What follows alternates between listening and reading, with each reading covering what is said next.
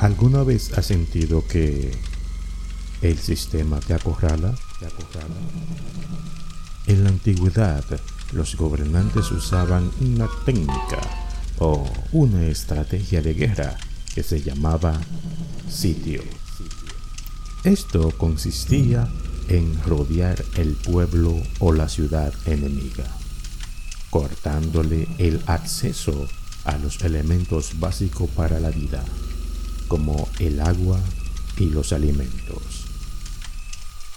El pueblo que era sitiado en pocos días empezaba a sentir y sufrir el desabastecimiento a tal grado que los que morían de hambre eran tirados por encima de los muros de la ciudad, porque de esta manera evitaban infecciones y mayores enfermedades, ya que tampoco le era permitido salir a sepultar a sus seres queridos y familiares.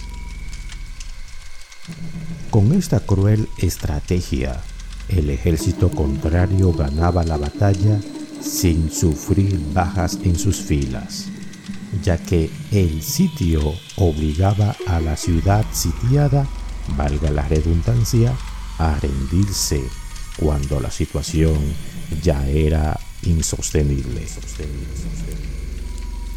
Esta estrategia persiste en esos días modernos.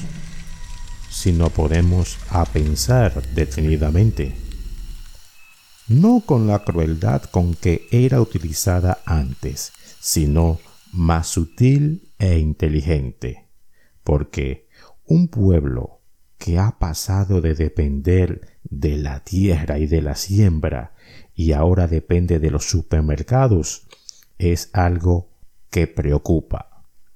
Pues si los supermercados algún día se ven desabastecidos, de seguro que la histeria colectiva es inminente.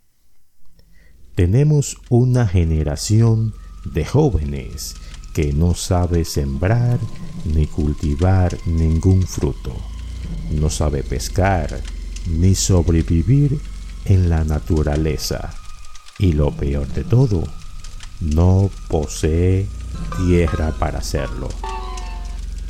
Por ende, esa generación es fácil de sitiar.